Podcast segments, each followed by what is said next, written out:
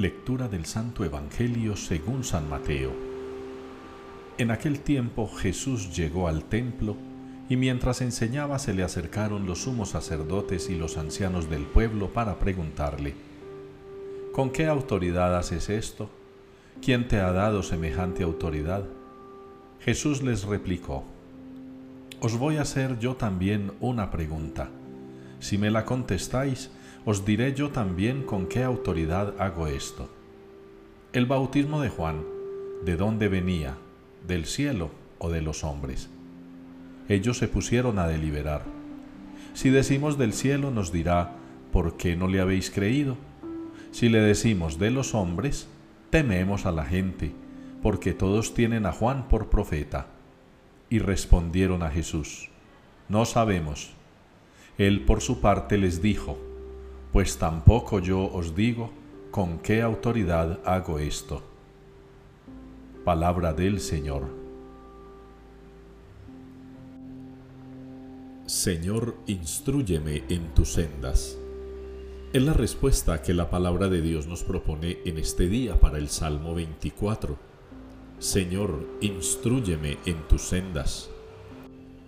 Muchas veces nosotros nos preguntamos en la cotidianidad de la vida, en el acontecer de todos los días. ¿Qué tengo que hacer? ¿Cómo lo hago? Tal como se lo preguntaban ayer en el Evangelio algunos grupos de personas a Juan el Bautista. Hay que pedirle al Señor, como nos lo sugiere el salmista hoy, que nos instruya en sus sendas, que nos indique cuál es el camino, que nos ayude a encontrar cuál debe ser la mejor forma de desenvolvernos en la vida. Mire que Jesús interviene hoy en el Evangelio conversando con los sacerdotes y ancianos del pueblo que se creen la autoridad para cuestionarlo. Y al Jesús retornarles una pregunta ellos no contestan, no saben qué contestar, tienen miedo.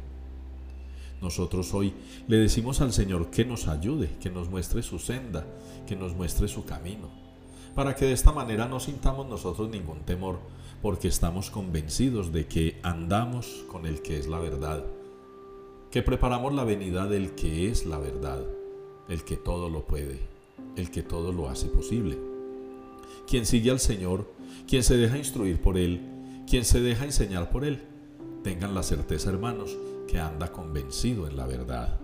En esa verdad de la que también la primera lectura nos habla cosas maravillosas, de cómo va avanzando, así como lo profetizan muchos en el Antiguo Testamento y también Juan.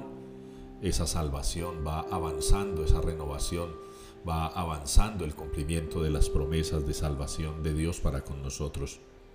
Yo los animo hermanos entonces para que sigamos orando al Señor en este tiempo del adviento y que el motivo de nuestra oración en este día sea esa misma palabra del Salmo.